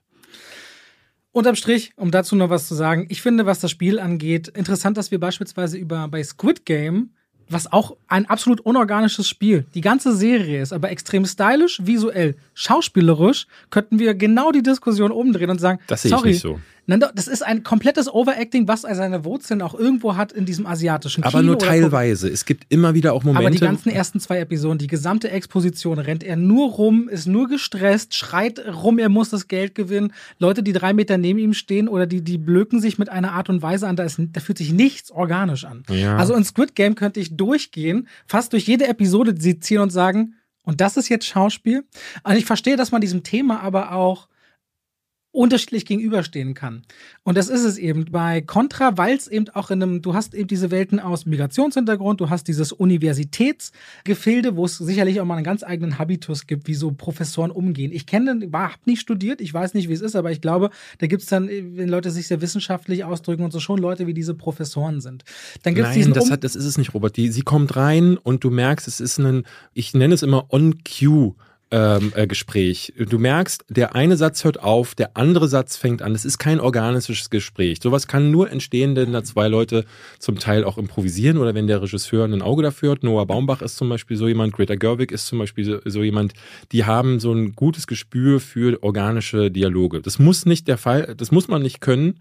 Äh, Quentin Tarantino oder auch Aaron Sorkin sind perfekt darin, völlig unorganische Dialoge zu schreiben und trotzdem sind die Schauspieler in der Lage, das so, weil diese Drehbuchautoren häufig, ne, Aaron Sorkin hat es mal erzählt, er actet jede Szene zu Hause für sich durch, damit er auch sicher sein kann, dass der Schauspieler hinterher das sagen muss, sich nicht die Zunge dabei bricht. Und es gab mehrere Dialoge, wo ich dachte, da muss doch auch als Darsteller musst du doch auch dich hinstellen und sagen so, ey, Sönke, das sage ich nicht. Das funktioniert so nicht. Man muss natürlich es gibt auch am Brunnen eine Szene, wo Leute über Herr der Ringe sprechen, wo ich dachte so, da habe ich auch das, sofort, das, das, das, ist die, das ist also da muss doch einer am Set gestanden haben. Es gibt zwei oder drei Parts, die sind eins zu eins Wort für Wort das im Original übernommen und die waren da schon schlecht und das an dem Brunnen ist auch so eine Szene, die so schlecht ist. Alle von dir genannten Leute, ehrlicherweise muss man auch dazu sagen, haben allesamt in jeder ihrer Arbeiten Filme abgeliefert, die stärker sind als Contra. Muss man auch sagen. Jetzt hast ja. du ein bisschen Creme de la Creme gepickt von Klar, Regisseurin aber das sind die Namen, die man und Virtuosen Virtuosen der Drehbuchschreiberei und Szenen kreieren. Also das sind absolute Charakter. Also Aaron Sorkin, Noah Baumbach, Greta Gerwig. Es gibt fast keine besseren Menschen darin, denen du eine Kamera gibst, sagst, ihr müsst in einem One-Take 40 Minuten drehen und die dir einen genialen Film Ja, aber wir machen. hatten ja schon vor Monaten schon mal darüber gesprochen, dass du auch gesagt hast, du willst den deutschen Film genau, nicht das mehr will ich auch nicht. lassen. Deswegen gebe ich dir mir auch, ich bin bei sieben Punkten. Ich finde Contra sehenswert. Ich sage nicht, dass es ein bärenstarker Film, den muss man mehrfach sehen. Ich muss ihn, ich habe ihn zweimal gesehen, ein drittes Mal werde ich ihn nicht sehen. Mhm. Ich finde natürlich anderthalb Sterne von fünf ist natürlich nochmal ein ganz anderes ist drei, Level. Wie bei dir, ja. Und ist eine ganze Menge Wut auch hinter diesem ich würd, Film. Nee, ist nicht Wut. Oder ich, was, oder, oder was ist, oder, oder Ablehnung. Ich, ja? Es ist Ablehnung, weil ich, ich halte dieses deutsche Kino nicht mehr aus. Ich kann das. Was war denn der letzte deutsche Film vor Contra, den du gesehen hast? Oh Gott. Ähm, Und hast du eigentlich Ted Lasso angefangen zu gucken? Nein, habe ich nicht, habe ich nicht geschafft. Ich habe Infiltration angefangen, der ja hierzulande in, Serie ist doch Serie. Invasion heißt. Serie? Ja. ja. Nee, leider nicht. Und ich habe ähm, The Morning Show habe ich angefangen. Da will ich jetzt mit dir drüber reden, wirklich. Da macht es mir jetzt richtig traurig. So. Das äh, ist blöd für Habe ich abgebrochen. Aber lassen wir, lassen wir das aus. Ich kann es dir jetzt gerade gar nicht sagen. Wahrscheinlich ähm, der erste, der mir jetzt einkommt, aber das wird nicht richtig sein, aber, aber ist dieser grauenhafte Cortex von. Ähm, das ist aber lange her. Hast du ja, drei Jahre kennt. Nein, ich bin dein Mensch, hast du doch gesehen. Ja, der war ja auch schlimm. Fand auch furchtbar. Sechsfach oder siebenfach deutscher Filmpreis. Ja, aber das ist wirklich ne? und äh, wird als Oscar-Contender eingereicht. Aber es ist ein wirklich beschissener Aber dann ist, Film. dann ist es ja eigentlich auch mal interessant. Vielleicht sollten wir mal eine, äh, vielleicht sollten wir mal langfristig gesehen, weil du ja auch sagst, den will ich gar nicht sehen oder so. Vielleicht mal gucken, ein bisschen mehr deutsche Filme zu gucken, weil ich finde es natürlich spannend, wenn du asiatischen Film den Raum natürlich gibst zu sagen, asiatischer Film funktioniert anders, französischer Film funktioniert anders, die Spanier oder die Skandinavier mit ihren Stimmungen. Ob man vielleicht auch mal gucken muss, ob deutscher Film, ich ich bin auch nicht wahnsinnig interessiert an deutschen Filmen. Die klickst auf meinem YouTube-Kanal auf deutsche Filme, dann macht 10% oder so aus. Also, aber vielleicht für die eigene Weiterbildung sollten wir die Sache vielleicht mal ein bisschen mehr reinrücken. Weil gerade zum Beispiel Schachnovelle oder Nebenan waren ja wirklich, finde ich, zwei sehr spannende Filme. Und da hätte mich zum Beispiel in dieser Diskussion über Contra jetzt mal interessiert, weil wir beim Schauspiel waren, mal Schachnovelle, eine Masucci dagegen zu stellen oder eben mal zu sehen, nebenan, was du zu Daniel Brühl sagst. Ob das für dich ein anderes Spiel ist oder ob du Parallelen siehst. Das fände ich natürlich spannend. Ich glaube, es gibt diese Breakout-Hits, ähm, Systemcrasher war für mich einer. Ähm, es gibt auch durchaus mal Filme, wo ich dann auch da, dabei bin. Aber in, in überwiegenden Fällen ist deutsches Kino eben entweder Jim Knopf oder irgendwas von äh, Matthias Schweighöfer oder sowas wie Contra. Und Contra ist, ich würde es als das deutsche Blockbuster-Kino bezeichnen. Ähm, Konsens Quatsch für die, die Mitte, die sich mit jedem Müll berieseln lässt. Gestern in der Premiere habe ich jedes Mal, wenn das Publikum gelacht hat, äh, habe ich ein bisschen mehr Hass auf die Menschheit bekommen, weil ich dachte, so, es gibt also Menschen, die das irgendwie jetzt gerade ähm, äh, gut finden. Das sind auch nicht wenig, glaube ich, ehrlicherweise. Das ist das Schlimmste daran. Das finde ich wirklich, also dann hast du entweder gar keine Ahnung von Filmen oder aber äh, das ist wirklich ein, das ist was, weiß, weiß ich nicht, was dich dann da. Aber das ist natürlich auch immer die Frage, musst du Ahnung von Filmen haben, um zu sagen, ich gehe gern ins Kino und gucke gern Filme. Nee, auf gar keinen Fall. Aber ich so finde. klang es jetzt etwas. Ähm, ich finde aber, dass du ähm, wenn du gerne ins Kino gehst, dann entwickelt sich, ich, ich bin ja auch nicht auf die Welt gekommen und dann hat mir jemand den Stempel Filmkritiker genauso wie dir auf die Stirn geprägt, sondern es ist entstanden, weil ich gerne Filme geguckt habe. In jedem Film, den ich geschaut habe, hat sich ein Verständnis von Film entwickelt. Jetzt kann natürlich sein, dass du in deinem ganzen Leben, äh, du bist noch nicht alt und hast halt nur Fast and the Furious geguckt und nur Marvel, weil für mehr reicht das Taschengeld nicht. Dann kann ich verstehen, denn dann fühlt sich das an, so wie ich, als ich zwölf war, der auch noch Filme gut fand, die ich für die die ich mich heute so ein bisschen schäme zum Teil. Aber wenn du mit 40 Jahren da sitzt und gestern das Publikum war ungefähr äh, Altersdurchschnitt 50, würde ich mal sagen, hatte ich das Gefühl, wenn du da da sitzt und einfach nur, weil es ist so ein Branchen-Selbstgewichse-Event, um dann äh, zu klatschen, damit Sönke Wortmann vielleicht hinterher mit dir einen Tee trinken geht, das glaube ich dir, das ziehe ich, das nehme ich dir nicht ab. Wenn du mit 50 Jahren so viele Filme gesehen hast oder mit was auch wir im Alter und dann noch sagst, das ist es, das ist gute Inszenierung, das ist gutes Schauspiel und dann ist irgendwas schief Aber da sage ich dir, ich habe ja extra gesagt, ich habe ja dieses andere Screening gehabt, was durchaus jünger war und wo es kein Talent, kein irgendwas da war. Und die Reaktion. Äh, ja, aber da ist ja jemand freiwillig Da waren wir nur 100 Leute die Reaktionen sind dennoch ähnlich. Und ich habe auch viel Feedback, weil Contra viel in den Previews lief unter meiner Kritik gehabt, dass Leute viel, also schreiben relativ viel, dass sie das äh, in den Premieren, dass sie in den Previews, dass die Stimmung gut war, dass sie den mochten. Und das Presseecho ist tatsächlich auch auf so einer Linie, auf einer Zehner-Skala war jetzt bei sechs bis sieben. Ähm, deswegen finde ich es natürlich interessant, das zu beleuchten. Ich verstehe, dass man durchaus damit nichts anfangen kann. Aber da wir hier selten so weit auseinander liegen, fand ich das einfach sehr, sehr spannend. Ich finde es aber auch erfrischend, ne, wenn die Leute, ich weiß auch, dass sicherlich einige der Filmemacher von Contra diesen Podcast hören werden. Und es ist natürlich dann, aber es ist nun mal die Wahrheit. Es ist das, was wir tun. Und das Fairste, was wir machen können, ist natürlich immer zu sagen, wie wir das Ganze erleben und empfinden. Ich weiß immer gar nicht, ne, ähm, wir haben diese Diskussion ja häufig, wo man immer sagt, so geht ins Kino, habt trotzdem Spaß und ich bin da auch voll dafür, ne, wenn jemand bei diesem Film auch gestern, wenn die Leute lachen, bloß weil ich mich dann fremd schäme, das ist egal, also kriegt niemand mit. Ich verspreche euch, David lacht in anderen Filmen bei Szenen, wo ich mich manchmal fremd ja. schäme, wo man darüber lachen kann. Ja. Also vergessen nie, Davids lustigstes Erlebnis, was ich erlebt habe, war Johnny English 3. so, das muss man auch immer dazu wissen. Die, die die, äh, die Restaurantszene. Einfach, die hat mich gekillt. Man sollte auch Spaß haben. Ein bisschen, finde ich, ist trotzdem schade, dass das das deutsche Blockbuster-Kino ist. Dass das das Kino ist, Ich weiß gar nicht, ob das Blockbuster ist. ja, aber was haben wir denn an Blockbuster? Aber es geht mit 400 Kopien raus, da hast du recht. Ja, wenn sich Blockbuster und Deutsch irgendwo abspielt, dann eigentlich gerade auf Netflix. Mit Blockbuster Also ist so mit- Konsenskino gemeint. So Filme, so, die naja. so wie in Amerika, ne, so diese Komödien, wie sie sie, ich will jetzt gar nicht sagen Adam Sandler, aber sowas, was Jennifer Aniston zum Beispiel dann ganz gerne mal macht. So Tralala-Gedöns, wo, was dann auf Netflix verendet in der Rom-Com-Abteilung. So, und das ist das, was Contra ausmacht. Und dann sieben von zehn zu geben, in, vielleicht wahrscheinlich, weil das Genre so, wirklich so schrecklich bedient ist, dann macht es vielleicht Sinn. Nee, ich hab mich. Nee. Nee. Du findest den Film nicht gut und ich finde ihn sehenswert. Aber Das- warum? Also, also Genau, und genauso ist, es, genauso ist es umgekehrt. Genauso umgekehrt. Christoph Maria Herbst ist für mich genau diese Verkörperung, wo ich weiß, jemand, der so pointiert mit Worte umgeht. Und ihr habt diesen Vergleich zu dem Original. Und ich finde zum Beispiel die Rede über, ist der Islam eine Religion, die voller Gewalt ist? Ich finde das eine gelungen und gut inszenierte Rede. Die hat mich genommen und ich dachte, oh, das ist ein guter Weg. Ich mag auch die Gegenschnitte auf Christoph Maria Herbst, der dort wach wird. Ist das nach Fahrplan und Schema und erahnbar? Ja, das überrascht mich nicht, wie sich diese Figuren dahingehend entwickeln. Dennoch finde ich aber, wie sich das Christoph Maria Herbst ganz oft in den Momenten, auch als Nilam das erste Mal den Saal betritt, die Tür fällt zu und er nicht direkt guckt, wer sind sie, sondern er guckt erst, was war und holt sich diesen Blick ab. Er spielt es gut. Ich finde, er spielt es gut. Das, was du als On-Cue bezeichnest, ist nicht nur einfach, oh, gucken, da war jetzt das Geräusch der Tür, wer sind sie, sondern er guckt, was äh, und sagt dann, hallo bitte, sie sind. Und dann wird so nach und nach diese Konfrontation aufgebaut. Zwar über wenige Worte, aber dennoch ist es nicht nur dieses On-Cue-Gucken, aha, es ist nicht so wie The Room House, Your Sex Life. Es ist so, es ist nicht so plump. Ist es nicht. Nur dafür müssten wir uns jetzt beide hinsetzen, um dieses On-Cue oder nicht durchzugehen. Wir müssten mal einen Mit Film zusammen gucken. Wir müssten, und dann müssten wir immer Stopp. Und dann Ja. gehen wir die Szene durchsagen. Was ist auf deiner Seite der Wahrnehmung, auf wenn wir meiner, und dann 100.000 gucken wir. wenn wir 100.000 Hörer erreicht haben jede Woche, Aber dann wir, wir sind bei 50.000. Wir kämen aber am Ende und dann müsstest du den Film wirklich so sezieren. Dann würden wir uns schon beim Filmstudium befinden. Aber wir könnten da durchgehen und da gibt es ganz schwach gespielte Szenen, aber einige, allein dieser, es gibt so eine Runde, wo sie mit ihren Freunden zusammen Werwolf spielt. Da ist ganz viel vom, du schüttelst schon den Kopf. Ja. Da ist aber ganz viel an überlagertem ich fand Timing. ihren Bruder richtig das- gut. Ihr Bruder war richtig gut. weil er ohne Worte spielt, wie er im Gang steht, verletzt, die Richtig einfach gut. nur runterguckt.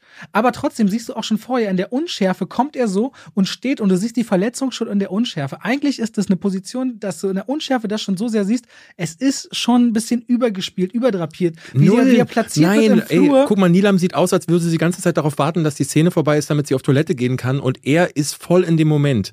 Bei Nilam hat mich nie, ich gucke ihr in die Augen und sehe nichts, gar nichts, gar nichts. Sie äh, äh, reagiert nur darauf, was um sie herum passiert.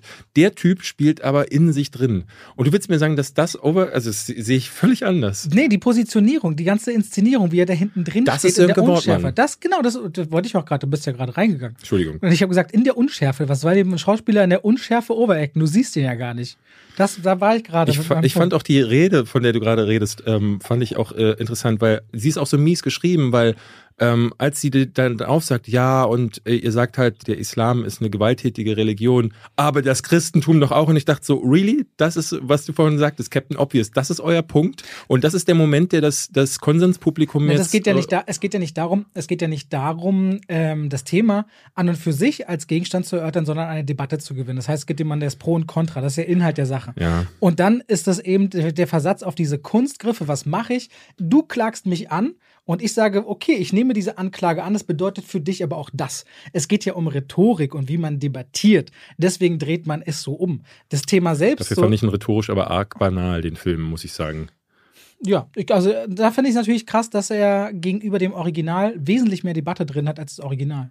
Und dann aber auch wieder nicht. Und wenn bei einer äh, Debatte dann, wir glaube ich, könnten ewig diskutieren. Das macht keinen Sinn. Wir kommen mal lieber zu einem anderen Film, aber es ist schön, dass wir auch mal wieder völlig gegensätzliche Meinungen haben, weil das würde uns ja auch Ich mal bin wieder. aber aber das Gefühl nicht los, dass du denkst, ich bin befangen. Immer noch so. Das würde, nee, du hast mir Nee? das jetzt zur Genüge Okay, erklärt. gut. Nee, nee, ähm, wenn du wirklich, Gut, wenn du, also wenn du so ehrlich vor mir sitzt und, äh, äh, ne, also weil es war jetzt ja schon auch ein bisschen erhitzter und du sagst dann so, nein, ich sehe das anders, dann glaube ich dir, das ist, dass du es einem anders siehst. Und es ist dann auch gar nicht so, dass ich dann deinen Punkt als minderwertig ansehe, sondern es ist ein anderer Punkt, Ja. weil äh, den kann es auch geben und ich verstehe das voll, wenn du sagst, so, das hat dich dann mitgenommen und das Schauspiel, als mich, ehemaliger mich, Schauspieler mich, hast du dann vielleicht auch nochmal einen besseren Einblick. Für mich fühlt es sich dann so an und das reicht, nee, ist es also ja wenn, egal. wenn eins, also wenn meine Erfahrung heute ist zumindest, die, die am schlechtesten schauspielerische Leistung einschätzen, sind Schauspieler.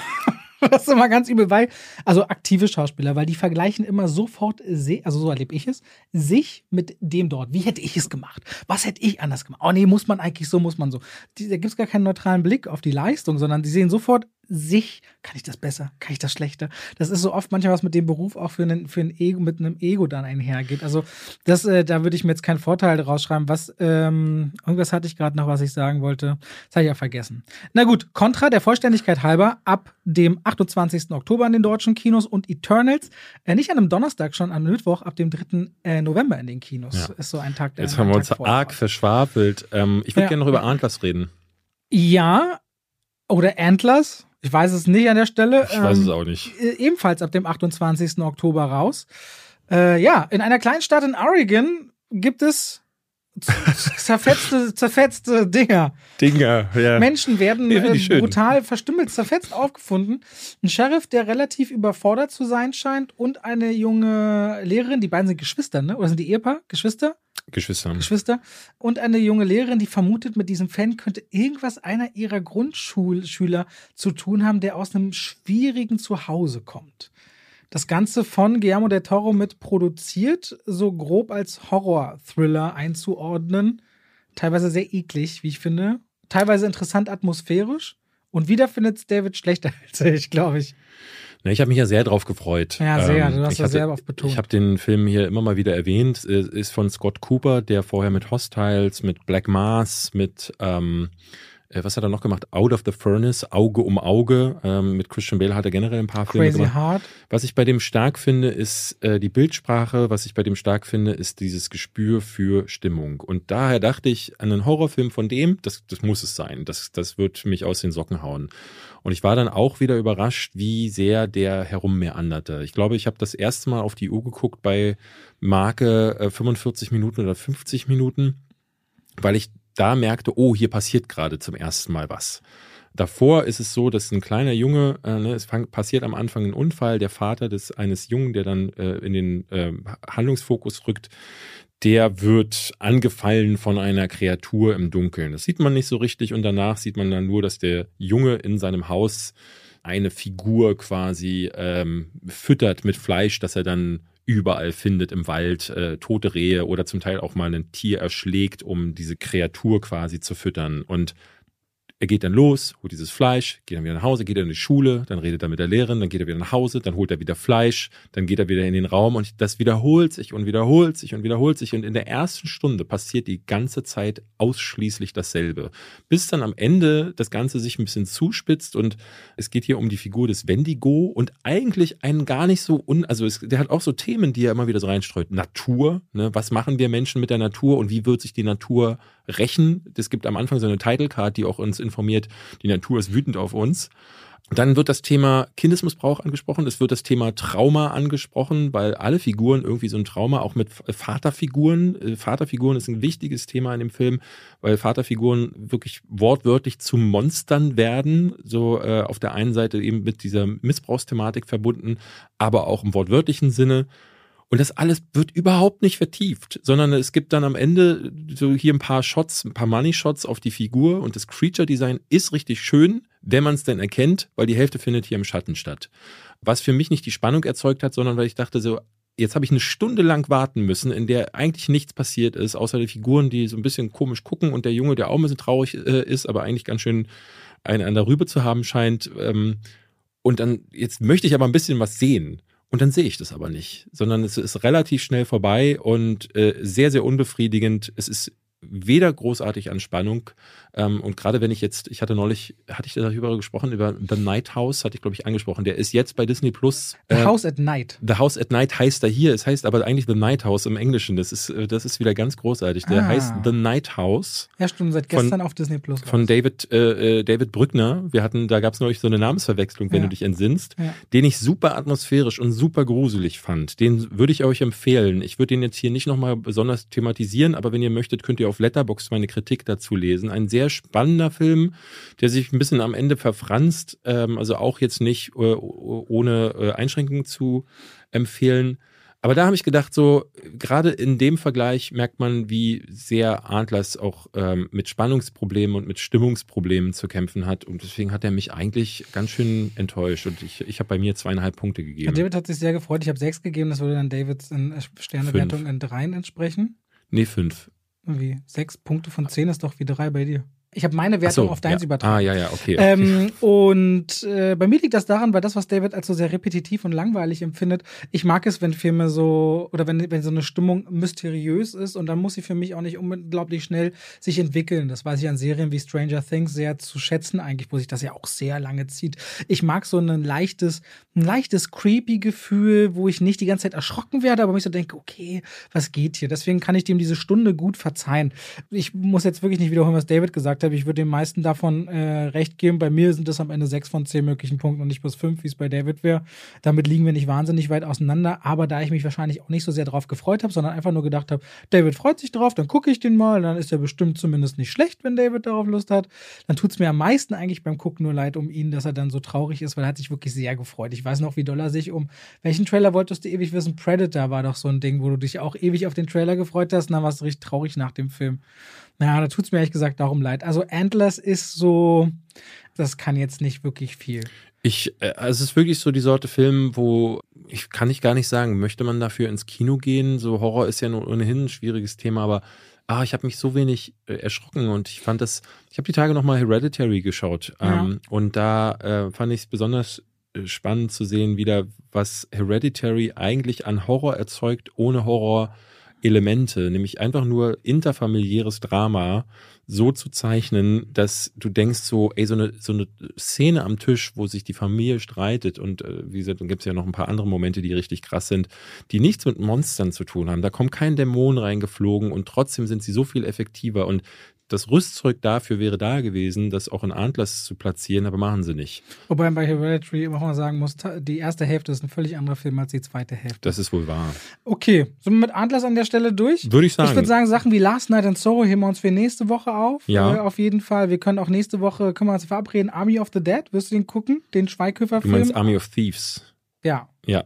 Ich, wirst du den gucken? Ich oder nicht wollte so? nicht, also, also, weil das Ding ist, ähm, ist von Schweighöfer gedreht, das kommen diesmal nicht mal Zombies drin vor, äh, wie ich schon gehört habe, sondern es ist wirklich nur ein, ein Robbery-Film. Und ich fand die Figur auch so hohl in Army of the Dead, dass ich. Also ja oder nein, David? Ich, klar. Dann also, wenn wir drüber wir sprechen dann, wollen. Bereit mal für nächste Woche Army of Thieves unter anderem vor. Ich möchte gerne noch, muss eine Lanze brechen. Und zwar für einen Film, der sehr zerrissen wird, weltweit.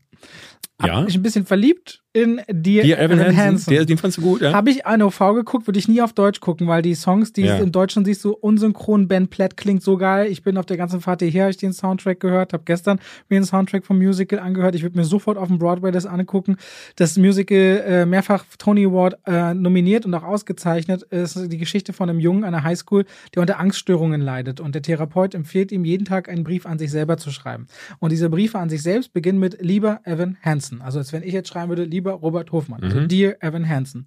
Und ein anderer Außenseiter an der Schule bekommt durch Umwege so einen Brief in die Hände und der bringt sich aber auch ziemlich zeitnah um. Und dieser Brief wird als letztes bei ihm gefunden. Und es sieht so aus, als hätte mit Dear Evan Hansen, der nun Suizid begangene, hätte den Brief an Evan geschrieben. Und der an seiner Angststörung schafft es aber nicht, äh, die Wahrheit zu sagen, sondern fängt an äh, zu erzählen, dass eine besondere Freundschaft entstanden hätte, was dieser Familie des Toten unglaublich viel Hoffnung gibt. Und sie lernen ganz viel über den verlorenen Sohn, über den verlorenen Bruder. Dabei, weil du vorhin über Diversität bei Eternals gesprochen hast, ist Dear Evan Hansen nochmal ein anderes Level. Alle Hautfarben, alles in einer Highschool, aus jeder Region der Welt. Jedes Plakat hinten steht drauf, folge deinen Träumen, respektiere alle anderen, immer zuhören, äh, gute Laune bringt dich weiter im Leben. Alles vollgetackert mit so, mit so Kalendersprüchen. Klingt nach Aber- meinem Film. Ich liebe Musicals wirklich sehr und der hat ein paar Songs, die geben mir so eine Energie. Mich hat ähm, auch bei der Presseverführung haben sie gesagt, wenn man diesen Film zulässt und so geht's mir, saß ich immer wieder mit Tränen in den Augen da. Und kennst du, es gibt zum Beispiel eine Sequenz, der Vater von dem Verstorbenen wenn Menschen in der Übersprungshandlung einfach irgendwas anderes machen. Der, macht weiter seine Arbeit, die sitzen am Tisch abends und der redet dann weiter, so als wäre das alles gefühlt nie passiert, aber nicht schlecht gespielt. Der ignoriert das einfach. Und dann gibt es zum Beispiel diesen Moment des Meltdowns, wo er einfach nur nach Hause kommt und weint in der Tür steht. Und da bricht bei mir immer alles zusammen. Wenn Menschen zu diesem Moment kommen und ihren Verlust begreifen und dieser Schmerz und so, und dann bin ich, ich bin dann immer völlig hin und weg. Also Dear Evan Hansen hat auf IMDb von der Presse weltweit 39 von 100 Punkten. Ganz ganz viele äh, sagen auch, der reicht nicht ansatzweise ins Musical ran. Äh, der Hauptdarsteller ist vom Broadway mit übernommen worden und äh, noch eine andere wichtige Figur. Aber mich hat das berührt. Ich will das unbedingt normal schauen. Problem ist nur, ich würde den nicht in Deutsch schauen wollen, weil diese Stimme von Ben Platt ist sehr ergreifend und hat eine ganz andere Range als jetzt die deutsche Version, zumindest im Trailer. Er wird in Berlin aber nur in Deutsch gespielt. Kein Original, kein Original mit Untertitel. Muss mal irgendwie gucken, ob ich den noch gucken kann. Dir, Evan Hansen, hat es mir zumindest angetan. Warum macht das Studio das denn dann? Warum untertiteln sie nicht die Originalsongs? War das nicht sogar bei South Park, einem Movie so, dass es so gewählt wurde oder so? Es gab in der Vergangenheit Fälle, wo der englische Song blieb und sie dann halt einfach diese Scharade nicht weitergespielt haben, dass das Ganze dann durchsynchronisiert werden muss. Also ich kann das verstehen bei einem Disney-Film, dass es für die Kids machst, aber wenn hier die Stimme so wichtig ist. Ja, na, und vor allem bei einem Animationsfilm siehst du ja nicht so ganz, wenn Lippensynchronität und deutsche Worte nicht passen. Mhm. Und Synchronisation bedeutet ja normalerweise, dass du Worte findest, die du so über den Mund legen kannst, dass es so klingt, also so aussieht, als könnte die Person es gesagt haben. So, ja. Bei Musical funktioniert das aber nicht, weil du alle Reime aufrechterhalten musst. Und und zu reimen und lippensynchron zu bleiben. Das funktioniert nicht. Mhm. Ähm, wahrscheinlich werden sie, wird es ganz einfach sein. Die Deutschen, wenn sie überhaupt reingehen, Musical ist in Deutschland auf der Leinwand immer fast ein, also so gut wie nie erfolgreich. Und wenn, dann äh, brauchen sie deutsche Songs. So scheint es zumindest zu sein. Um das mal abzuschließen, ich werde ihn mir nicht angucken, schon alleine, weil deine Ansage, ihn gibt es in Berlin nur auf Deutsch, äh, schreckt mich dann auch ab, aber sicherlich auf den, ähm, ich werde bestimmt mal auf den Plattformen rein, reingucken, wenn der irgendwo landet. Was ist denn das für einer? Für, von welchem Studio? Universal Pictures. Ah, okay, dann wird er wahrscheinlich dann wirklich erst bei Amazon oder so sein. Aber in, in nichtsdestotrotz, ich, ich bin nicht uninteressiert, aber ich würde mir den dann warten bis zu den Streaming-Plattformen. Ich glaube auch, dass bei dem, weil es geht auch, es geht um Therapie, es geht um Angststörungen, es geht um Suizid, es geht um Bindungsprobleme. Ich denke, dass Leute, die in bestimmten bestimmten Bereichen zum Beispiel mehr Erfahrung haben, im Freundesfamilienkreis, was auch immer. Vielleicht auch nochmal eine andere. Ich werde nichts sagen. Ich werde immer, ich behandle meine Freunde und meine Familie, wie man seine Freunde und Familie behandelt, dich äh, immer beschützen. Ja. So, aber was ich damit sagen möchte, ist, ich denke, es kann hier unterschiedliche Perspektiven mhm. bei diesem Film und er kann sehr schnell auf Ablehnung treffen oder auf Zuspruch. Vermute ich. Ich wüsste gerne noch äh, ganz kurz, weil ich letzte Woche das ja auch nur kurz angesprochen habe, aber länger geht dann hier nicht. Wüsste noch ganz kurz, wie, Entschuldigung, wie fandest du The French Dispatch? Nicht so gut wie du. Dachte ich mir. Der sieht sehr, sehr toll aus. Mhm. Es gibt eine Szene, da wird diese kleine Stadt Inouye in Frankreich, wie sie zum Leben erwacht morgens und die Farben. Ey, Wes Anderson und Farblehre, das ist meisterhaft. Das sieht ganz toll mhm. aus. Meine Frau kam völlig verzaubert aus dem Film. Also, ich raus. wollte gerade fragen, wie, wie sie ihn den Ganz sie verzaubert, ah, ganz verzaubert. Ich habe ihn auf Englisch ohne Untertitel ge geguckt. Mhm. Alter, das äh, knallt schon sehr rein, weil die Sprache auch sehr speziell ist bei Wes Anderson. Ein paar Sachen, ey, Lea Sudou, wie die Frau steht einfach nur nackt da und hat eine Aura, wo du denkst, ey, so komplett und trotzdem strahlt die mit einer Kraft und also Robert, äh, nicht Robert, Benicio del Toro steht von seiner Präsenz allen die Show, das mhm. ist total abgefahren.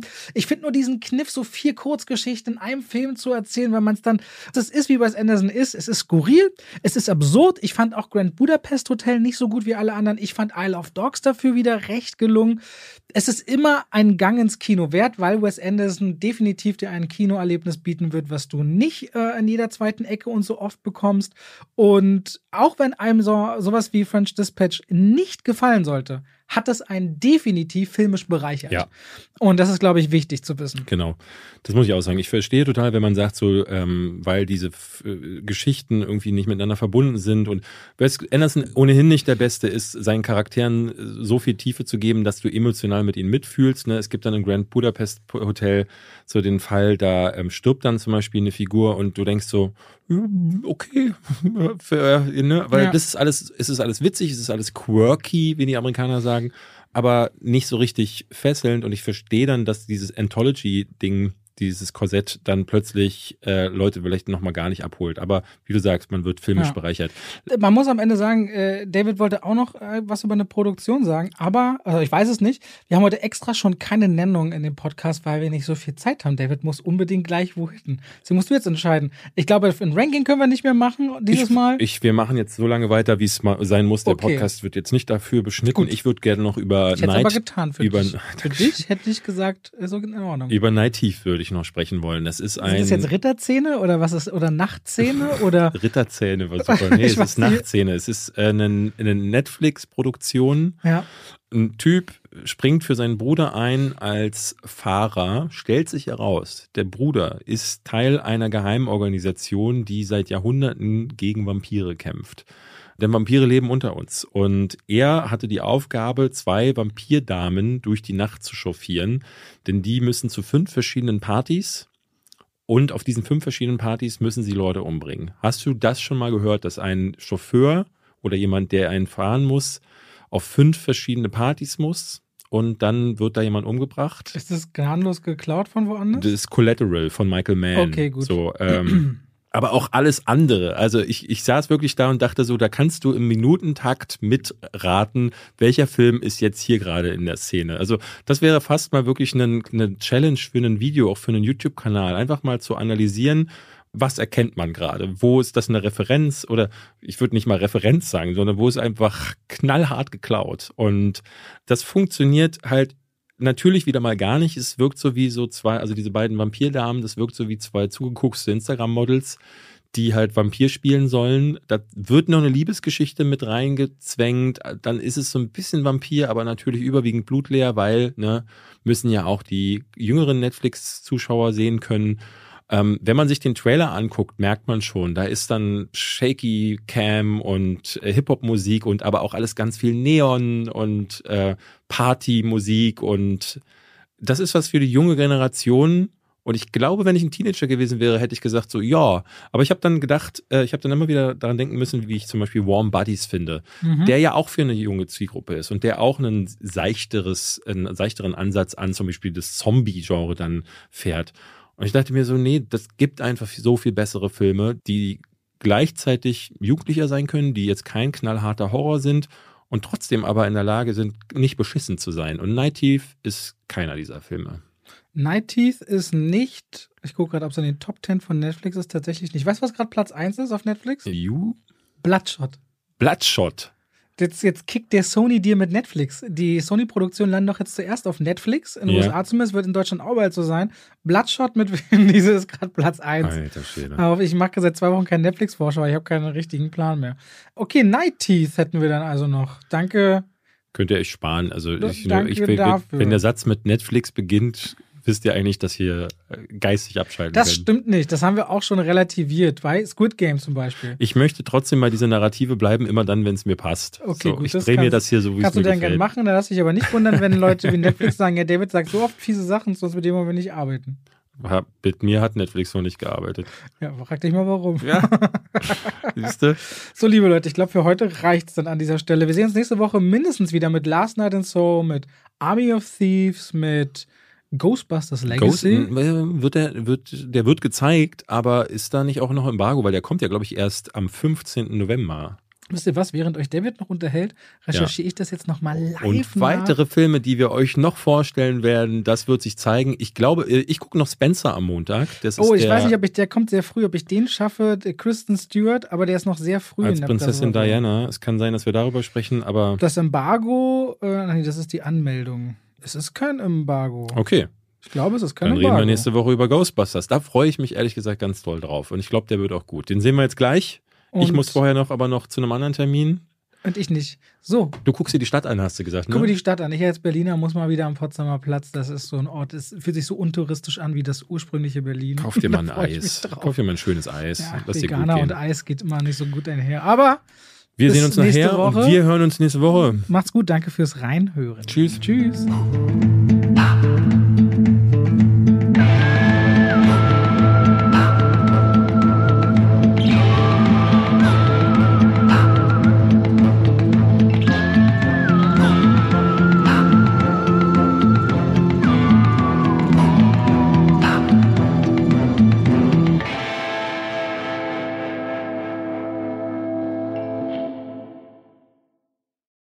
Und damit schalten wir rein in die Werbung. Ach, weißt du, was ich letztens dachte? Ich lief durchs Haus, David, und hab gesungen. Weißt du, was ich gesungen habe? David ist der beste Freund der Welt. Das mache ich morgens, aber wenn langsam Mittagszeit ist und ich was kochen will aus guten Zutaten, die lange haltbar sind, Aha. dann gehe ich durchs Haus und singe Oh Coro mio. Oh, Coro mia. Mhm. Und denke immer an die Koro-Drogerie. Ja. Singen die Katzen die, auch mit? Die, manchmal ja. Und es kommt drauf an, ob sie ja. gerade schlafen. Wenn ihr sagt, ihr wollt haltbare Lebensmittel in großen Mengen haben, das können Nüsse sein, das können hauchdünne Apfelchips sein, das kann Reis sein, kann Pasta sein. Ich habe, auch wenn ich Salate mache, immer schön so Zuckermais aus der Dose, ob wieder Erbsen, Kichererbsen, wenn ich Hummus mache, leckere Tahini. David, es gibt so unglaublich viel bei Koro. Ich habe jetzt auch deren Teller bestellt. Die haben schöne Teller und ihre Edelstahlpfannen sind richtig gut. Ich habe damit schon zubereitet. Also immer wieder was, was, Neues zu entdecken. Die haben Teller und auch Schüsseln. Auf jeden Fall, schaut euch bei der Koro Drogerie gerne mal um. Da werdet ihr fündig richtig gute Zutaten zu einem fairen Preis, wo ihr auch immer sehen könnt, wie sich der Preis entwickelt hat über die letzten Jahre. Und wenn ihr sagt, oh, das, was der Robert da sagt, der kocht ja gerne, der wird ja keinen Scheiß erzählen, das probiere ich auch mal aus, dann könnt ihr bei der Bestellung auch noch Schwafel 5 im Bezahlvorgang verwenden. Schwafel als Wort, 5 als Ziffer und spart nochmal 5% auf den eh schon sehr fairen Preis. Danke an die Koro Drogerie. Und damit schalten wir raus aus der Werbung zurück in den Podcast.